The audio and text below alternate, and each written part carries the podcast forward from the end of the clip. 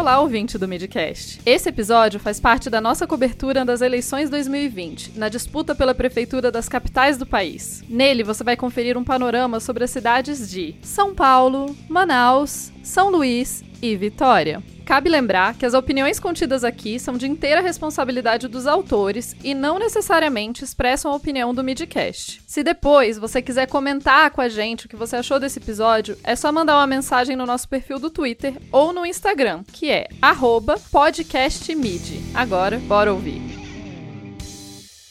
Estou muito feliz por estar de volta gravando mais esse midcast, porque significa que estamos no segundo turno com 32,85% dos votos para Bruno Covas e 20,24% para Guilherme Bolos, chegamos no segundo turno. Do resultado do primeiro turno, acho importante os seguintes fatos. Celso Russomano mais uma vez mostrou que é o grande fogo de palha da eleição paulistana e amargou o quarto lugar, atrás de Márcio França. A derrota de Russomano também representa uma mensagem clara ao presidente Bolsonaro e vai de encontro com os seus números baixíssimos de aprovação na cidade. Márcio França, apesar do apoio declarado ao Bolos no segundo turno por parte do seu partido e coligação, decidiu se manter neutro. Não dá pra ver, mas eu tô fazendo aspas com os dedos. Mamãe Falei conseguiu a proeza de ficar em quinto lugar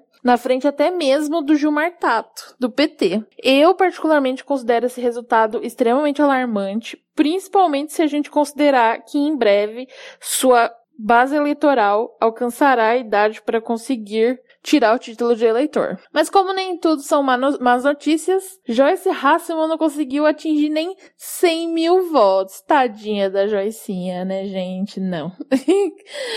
Agora vamos para a parte suculenta. Conforme esperado, tal qual a última pista de Mario Kart em modo campeonato, está chovendo ataques de todos os lados até caindo do céu. Bruno Covas decidiu adotar a rota clichê de acusar o Bolos de ser um radical pronto para transformar São Paulo em uma comuna. A imprensa paulistana não deixa nada a desejar e quase que diariamente publica textinhos de opinião atacando direta ou indiretamente o candidato. Bolos cometeu o que muitos consideraram um deslize ao falar do déficit da previdência da cidade. E apesar da campanha ter abordado e esclarecido poucas horas depois, bastou para ser um banquete para o Zé Planilhas de plantão prontos para arranjar uma desculpa oficial para declarar o voto em Covas, quase como se alguém esperasse alguma coisa diferente. Mas a campanha do Bolos não deixou barato e revidou com muitas cascas de banana pelo caminho. O foco da campanha foi o candidato a vice Ricardo Nunes, que pode ser resumido como um projeto de Damares, com histórico de violência doméstica. A questão do vice se instalou como um verdadeiro elefante branco no segundo turno das eleições. Os prefeitos do PSDB historicamente não concluem seus mandatos, pois saem candidatos a governador. A gente teve exemplos recentes como o José Serra, que saiu candidato, quem ficou no seu lugar foi o Gilberto Kassab, que também é um dos poucos que se reelegeu é, prefeito de São Paulo, e o próprio Bruno Covas, que é, assumiu depois que o Dória saiu para governador. No momento, especula-se que quem vai ser o candidato ao governo do estado nas próximas eleições, quando Dória sair candidato a presidente, na verdade é o Rodrigo Garcia dos Democratas, que hoje é o atual vice-governador. Só que qual que é o problema? O problema é que o PSDB também tem histórico de não honrar suas promessas com suas coligações e seus vices. Vídeo que aconteceu na eleição de 2018 a trairagem que fizeram com o Márcio França, que prometeram que ele seria candidato oficial, perdendo e em troca de apoio no Nordeste e tal pro Alckmin, mas que o que rolou na verdade foi que quem saiu candidato foi o Dória. E aí foi uma campanha sanguinolenta entre os dois, né, disputando o governo do estado. Então, o Bruno candidato a governador é uma incógnita, é, mas também tem um agravante é, que é uma questão tanto quanto delicada, que é o estado de saúde dele. É, oficialmente dizem que ele está bem e se recuperando do câncer. Mas a prudência somada com a evidência médica sobre o tipo de câncer que ele sofre e a expectativa de sobrevivência tendo esse câncer torna o um assunto muito delicado e principalmente considerando que o vice dele é da ala mais radical dentro do PSDB e mais próxima do bolsonarista, dos bolsonaristas. Então, é muito complicado e é um assunto que é delicado até para discutir e explorar em campanha, porque ninguém quer é, ficar falando que publicamente que ah, tá, mas e se ele morrer, né? É um é muito complicado. Na data de hoje dessa gravação, dia 26 de novembro,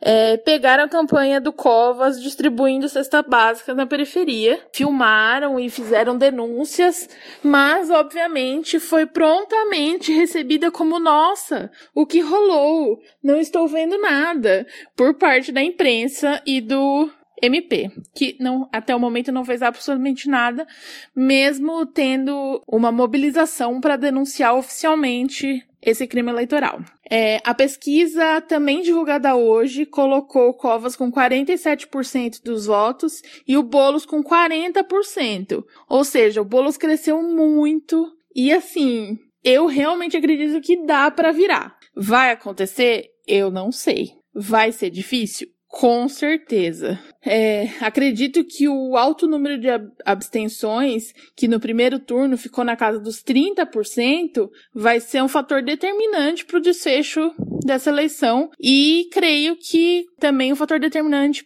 para a vitória do Bolos. É, mas independente de qualquer coisa, a campanha do Bolos foi linda, a campanha do Covas foi horrível.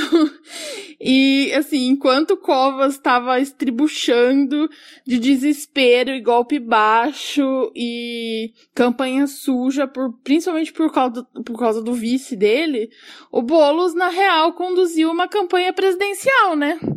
A real foi isso que aconteceu, né? Então, estou torcendo de todo o coração que o bolo seja eleito. E é isso. Muito obrigada ao Midcast por essa oportunidade incrível. É sempre um prazer participar do Midcast. E torçam por São Paulo. Um grande beijo, até a próxima.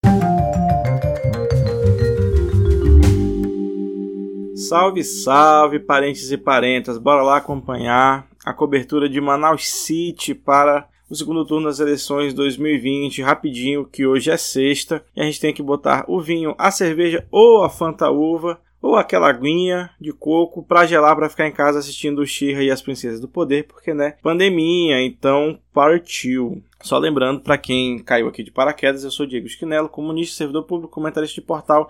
Neste humilde podcast, toda sexta, segue a gente lá nas redes sociais, arroba podcastmid. Ladies and gentlemen, and everyone in between, from Brazil, it's time!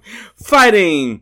Out of the Green Orange Corner, Adventista, Bolsonarista e esquentadinho, Davi Almeida! And fighting! Out of the Blue Red Corner, velho, blindado e um terço senil, Amazonino Mendes!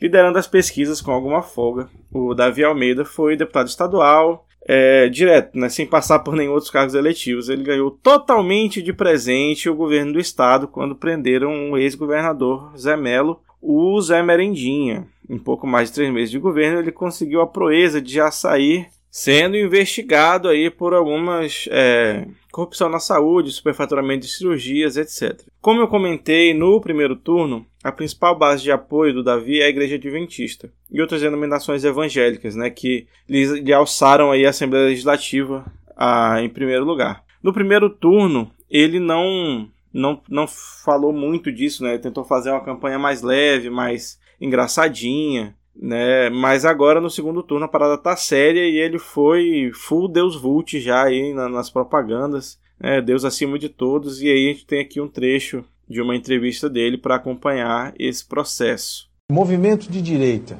direita conservadora. Né? Eu sou conservador, meu amigo.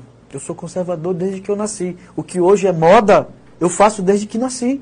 Defender a Bíblia, Deus, a igreja, os valores da família, eu faço isso desde que nasci Tem muita gente que defende o Bolsonaro agora porque virou moda. Eu queria, eu não lembro de muita gente que defende o Bolsonaro hoje, porque ele veio aqui em 2015, que o deputado Platini trouxe ele para a Assembleia para dar uma medalha para ele de, do mérito legislativo. Eu não vi muitos dos que hoje defendem o Bolsonaro defendendo o Bolsonaro lá, dos ataques e tal. E nós estávamos lá, estávamos lá, eu, o deputado Platini, que trouxe ele aqui, e nós defendemos isso. Os valores que ele defende, eu defendo desde que nasci. Deus, pátria, família, igreja e os valores é, da família na sociedade. Pois é. E ontem, ontem, ontem, não lembro agora ao certo, ele ainda deu uma de brabo num debate aqui no SBT. Fora do ar, é claro, como a gente pode ver nesse outro trecho aqui. Quero agradecer a todos. Por favor, assessoria jurídica junto com a assessoria. Muito obrigada. E a gente tá com horário político, qualquer coisa a gente volta depois do horário político. Obrigada pela audiência.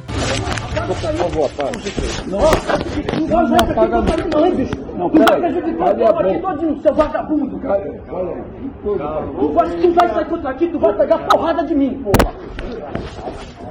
Você não tá sendo ameaçado. Respeito, Tu tá sendo ameaçado não, vou te bater. Chamou de ladrão. Opa. Vamos falar de seguinte, acabou o debate, vamos embora. Acabou o debate? Eu não usei não. Use isso contra mim, Martinelli, pra ver se tu sai daqui. Tem a sua palavra, olhando olho no olho. Se tu usar isso contra mim, eu vou te arrebentar, rapaz. Eu vou te arrebentar. Vamos embora, governador. Não, eu não vou não. As minhas considerações finais. Seu vice é o ex-boneco Ken da televisão amazonense, é Marcos Rota que atuava em um programa de TV sensacionalista herdado do ex-governador e atual senador Omar Aziz chamado Exige Seus Direitos, onde falava de sua atuação como presidente da Comissão de Defesa do Consumidor na Alean.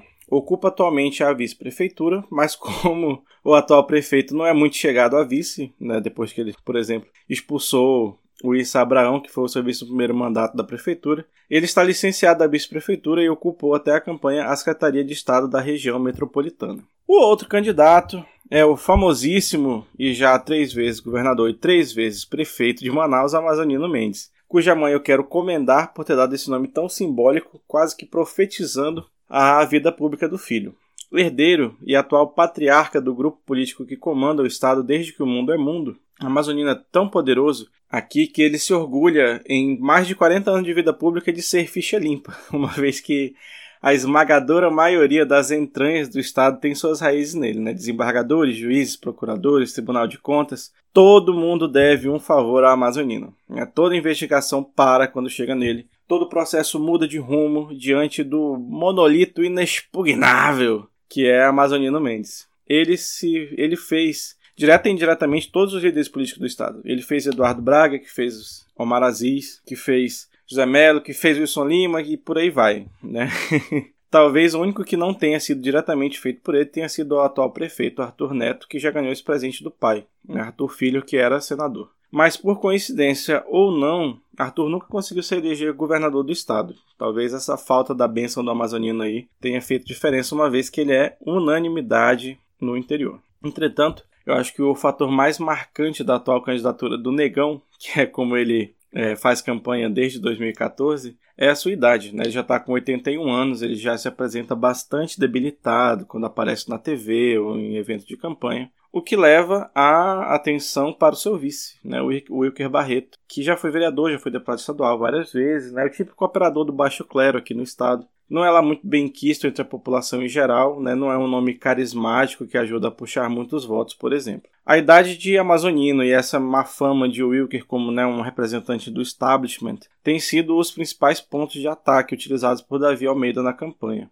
Já contra o Davi, a campanha do Mazoca, que é outro apelido carinhoso do povo pro-amazonino, tem batido principalmente nos escândalos de corrupção na saúde durante o seu brevíssimo governo estadual, bem como circulam vídeos aí do, do próprio Davi falando bem de Amazonino né, em algum momento que ele deve ter sido da sua base aliada, uma vez que todo mundo que é alguma coisa na política daqui do estado já foi da base aliada do Amazonino Mendes uma vez na vida.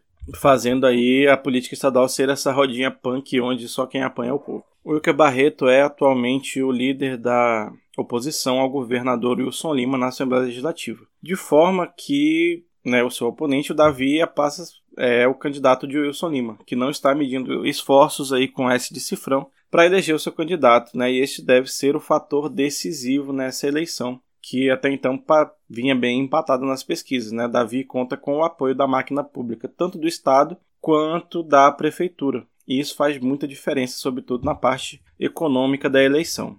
Acho que uma vitória de Davi aqui significaria um fortalecimento ainda maior do lobby evangélico no Estado, que já presenteou o Brasil com figuras como Silas Câmara, por exemplo. E ele já disse que esse prefeito só vai dar dinheiro público para a Marcha para Jesus e para o Pentecoste, matando o nosso tradicional Lola Palizo, que era o festival passo a passo dos mandatos do prefeito Arthur. Né, ele vem radicalizando bastante esse tom evangélico na campanha agora no final. E acho que é, é um, um, fator que tem sido também determinante nas, no seu avanço nas pesquisas, uma vez que o Amazonino não conta com o apoio direto né, da, da, desse lobby evangélico mais ferrenho. Já a vitória do Amazonino significaria ir para base de uns 300% de mais do mesmo. Né? A única diferença seria realmente alçar o, o Wilker Barreto do Baixo Clero aí é uma posição uma possível posição de relevância no cenário político do Estado. É, enquanto o Davi Almeida, né, que só teve essa relevância, como eu disse, por acaso, né, que era presidente da Assembleia quando o José Melo foi deposto, e até então ele era também é, muito pouco expressivo dentro do Estado. Mas eu acho que no frigir dos ovos eu torço pelo Boulos em São Paulo, pelo Menino do PSOL em Belém e pela Revolução Comunista do Brasil, que é a única coisa capaz de me fazer voltar a ter esperança na política da amazonense. Então é isso, obrigado, gente, um abraço e até sexta.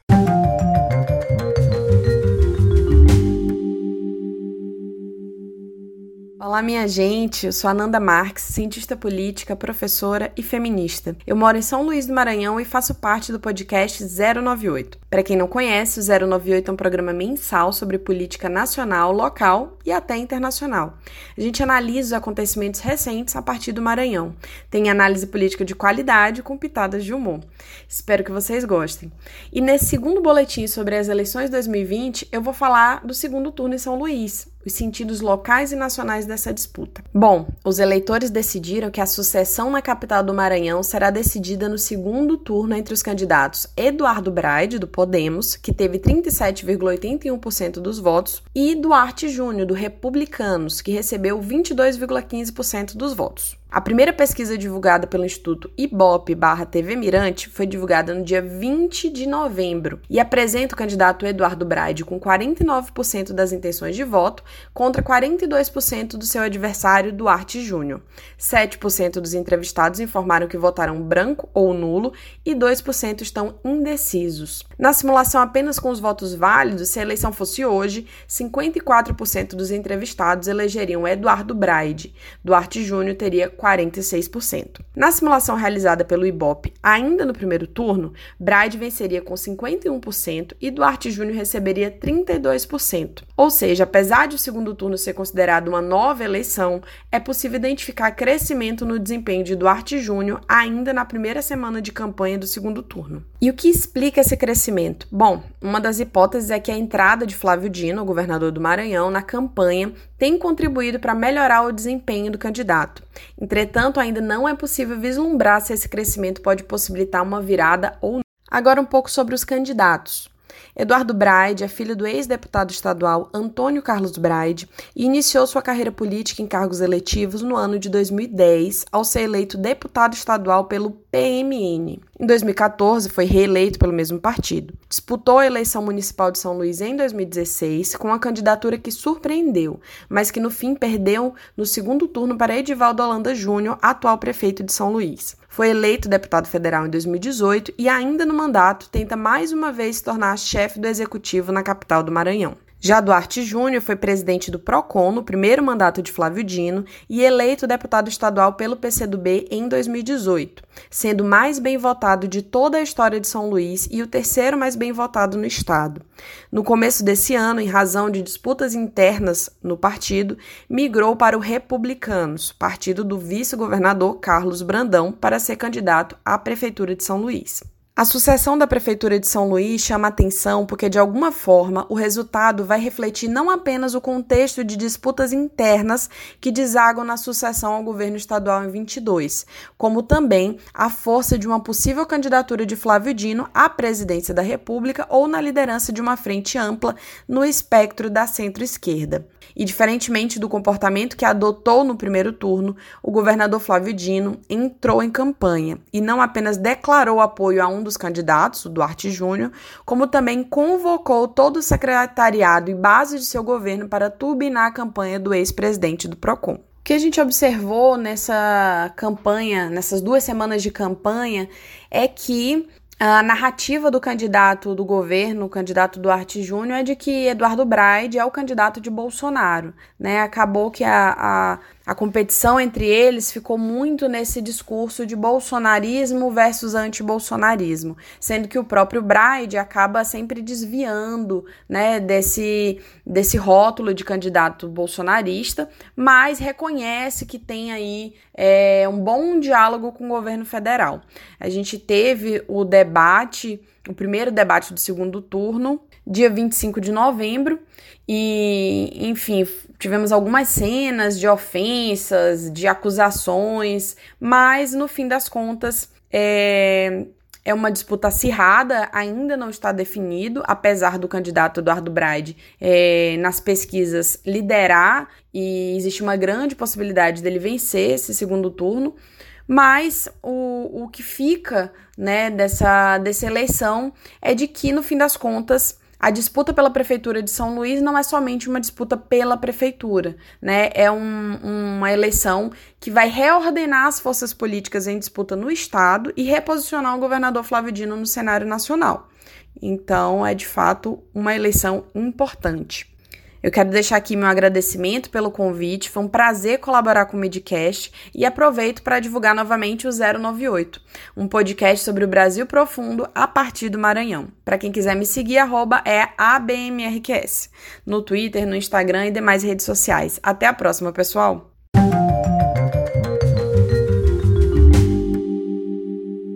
Olá, pessoas! Eu sou Rodrigo Hipólito, membro fixo da bancada do Midcast Política e neste boletim eu vou comentar a situação do segundo turno em Vitória, Espírito Santo. No boletim do primeiro turno, eu apresentei os candidatos e a perspectiva de que Fabrício Gandini, do Cidadania, o candidato do atual prefeito, disputasse com Lorenzo Pasolini, do Republicanos, a vaga para o segundo turno, pois a presença do João Coser, do PT, já era certa. Essa previsão se confirmou, mas em parte. Gandini perdeu a briga de narrativas e ataques, principalmente depois de o Ministério Público ter feito buscas na prefeitura e em produtoras de vídeo para averiguar o uso da estrutura da prefeitura na produção das peças de sua campanha. Pasolini retirou votos do candidato da situação, conseguiu se destacar na maioria dos bairros da cidade e terminou o primeiro turno em primeiro lugar, com João Coser logo atrás.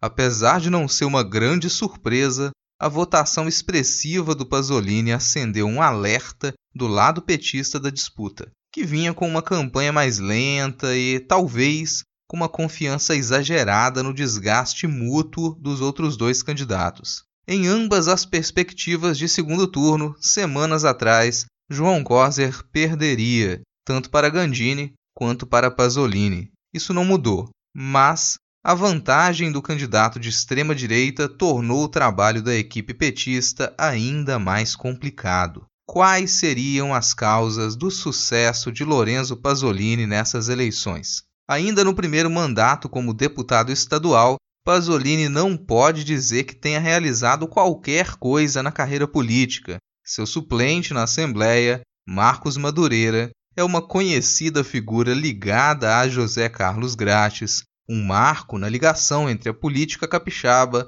e o crime organizado que muita gente prefere acreditar que não existe mais. Pasolini se elegeu na onda bolsonarista, tem como aliado Magno Malta, condecorou Damares Alves e, apesar das justificativas atropeladas, seu único ato destacado como deputado foi a invasão de um hospital a mando do presidente. Esses últimos pontos se tornam curiosos caso ele seja eleito, quando consideramos que Vitória é uma das capitais onde o presidente tem a maior reprovação. O bolsonarismo em Vitorinha parece ter se reduzido, embora não seja menos intenso. Se eleito, esse seria o primeiro prefeito extremista a governar a capital. A resposta para isso talvez esteja em três pontos. O primeiro foi a capacidade da campanha do Pasolini de desgrudá-lo do rótulo de bolsonarista. Salvo engano, Pasolini não pronunciou o nome do Bolsonaro uma só vez em seus materiais de divulgação para a TV. Ele não propagandeou fotos com o presidente, com Magno Malta ou com Damares. Com foco em uma antipolítica sem nome, o candidato não foi apresentado como deputado, mas como delegado. A imagem construída é a de que ele acabou de sair da delegacia para se candidatar à prefeitura. A maquiagem pesada para esconder a idade, o sorriso infantil, o drama de ter perdido o pai ainda jovem, a família invisível para ressaltar o empenho meritocrático que o levou a se tornar advogado e auditor de contas e, principalmente, o personagem mediatizado do delegado que salvava crianças das mãos de pedófilos. Esses elementos acertam em cheio nas fantasias populares de um herói que elimina os problemas com as palavras. No mundo exibido por Pasolini, em sua campanha e na sua figura, não existe racismo, não existe diferença de classes, não existe sujeira, não existe fome, não existe desemprego, não existe trânsito, não existe uma pandemia, não existem problemas para serem resolvidos. Pasolini conseguiu se exibir como uma propaganda de carro. A partir do momento em que você compra aquele carro, não existe mais nada na cidade além de você e o seu passeio de férias. O segundo ponto é o antipetismo ainda forte na capital capixaba. Ele talvez não seja tão intenso quanto em outros lugares, mas continua presente e dita ações instintivas do eleitorado. Muita gente ainda considera uma espécie de sacrifício pessoal quando precisa apertar 13 na urna. Para o antipetista, pouco interessa quem está do outro lado. Entre um soco na cara e apertar o 13, a pessoa prefere o soco. É justo apontar que o antipetismo não se resume ao ódio ao Partido dos Trabalhadores ou ao incômodo com a imagem do ex-presidente Lula. Uma parte do sentimento do antipetismo é o desejo de não voltar. É a sensação de que PT significa passado. Qualquer coisa que se mostre jovem, enérgica, sorridente e desligada do mundo do qual se quer escapar tem mais chance com o antipetismo. Pasolini também acertou nesse desejo popular ainda que ele soe como um adulto fantasiado de adolescente numa cena mal planejada, na qual ele apresenta um trabalho de ensino médio com falas decoradas e um nítido receio de que alguém pergunte algo que ele não estudou, Pasolini é uma fuga da realidade. O terceiro ponto é a alta abstenção. Assim como pode ser observado nas demais capitais, o número de pessoas que decidiu não sair de casa para votar ou votaram nulo e branco foi determinante para o resultado do primeiro turno e talvez também seja para o segundo. No caso de Vitória, a abstenção foi maior entre a classe média e os ricos. Se essas pessoas decidirem ir às urnas nesse fim de semana, isso pode engrossar ainda mais o caldo do delegado. Mas, no primeiro turno, esses votos talvez tivessem deixado Fabrício Gandini na liderança. E o COSER? E o PT? As poucas chances do ex-prefeito estão no resgate da memória de suas gestões passadas e no apoio de figuras públicas. É difícil imaginar outra figura em Vitória que pudesse ter levado o PT para o segundo turno. Nesse sentido, Coser foi uma escolha acertada. Mas a campanha do petista demorou a engrenar e tem um espaço de manobra reduzido nesse segundo turno. O estilo político do Coser talvez sou estranho para uma geração já mergulhada na retórica violenta e generalizada do pós-golpe de 2016. Coser fala manso, ele olha para o outro candidato nos debates, e não apenas para a câmera. Ele não usa frases de efeito. Ele não parece alguém que vai descer do céu com um blindado pintado de azul e rosa e atropelar o assaltante que roubou seu celular. A campanha do Coser, no segundo turno, deu uma acelerada, é verdade, mas essa acelerada tem dois focos que podem tanto ser positivos quanto surtir o efeito contrário. De um lado, há a aposta no resgate da memória de um tempo de bonança, no começo dos anos 2000, com projetos que sim fizeram a diferença na qualidade de vida da capital embora não de modo estrutural. A campanha resgatou até o antigo jingle, que ainda tem algum efeito no imaginário popular. Mas será que isso é o suficiente para superar o desejo de não voltar ao passado? De outro lado, há a tentativa de explicitar para o público as referências e relações políticas do adversário. As peças de campanha têm comparado Pasolini a Witzel,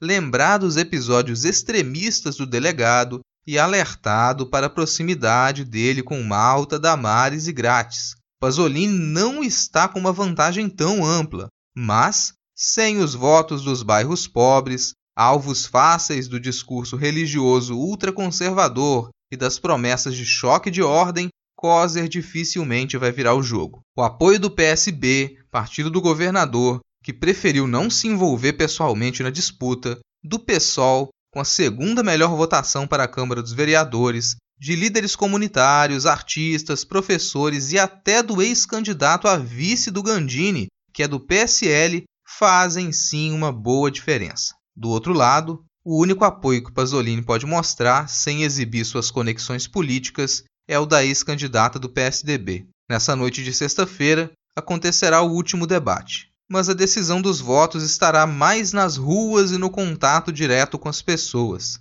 Essa foi a tentativa de uma análise fria. Só que eu não posso encerrar sem deixar explícito que a eleição de um bolsonarista numa cidade em que até os partidos de direita defendem pautas sociais, numa cidade que nunca teve um prefeito extremista, seria um giro alucinado rumo ao desastre. Caso o pior não aconteça, isso também não significa que haja muito espaço para respirar. Se você achar que disputas políticas, construção de projeto e campanha se acabam com a apuração dos votos, você pode levar outro susto daqui a dois anos. Eu fico por aqui e eu espero que você tenha gostado dessa enorme cobertura que nós realizamos nessas eleições. Se você quiser me ouvir um pouco mais, eu estou toda semana no Midcast Política, também faço parte do Pindorama, um podcast da rede Leitor Cabuloso, no qual nós falamos sobre as narrativas curtas da recente ficção científica brasileira, e do Não Pode Tocar, um podcast sobre teoria, história, crítica, prática de arte e temas afins. Siga arroba Não Pode Tocar no Twitter e no Instagram, sempre com o D de pod no mudo, e acesse notamanuscrita.com para acompanhar um pouco mais do que eu produzo. Boa sorte e até a próxima!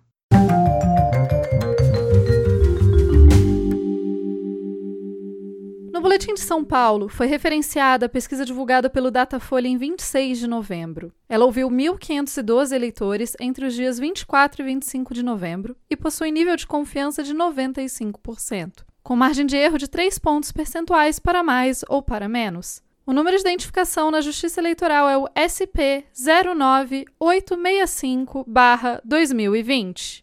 No Boletim de São Luís, foi referenciada a pesquisa divulgada pelo IBOP em 20 de novembro. Ela ouviu 805 eleitores entre os dias 18 e 20 de novembro e possui nível de confiança de 95%, com margem de erro de 3 pontos percentuais para mais ou para menos. O número de identificação na Justiça Eleitoral é o MA 02619-2020.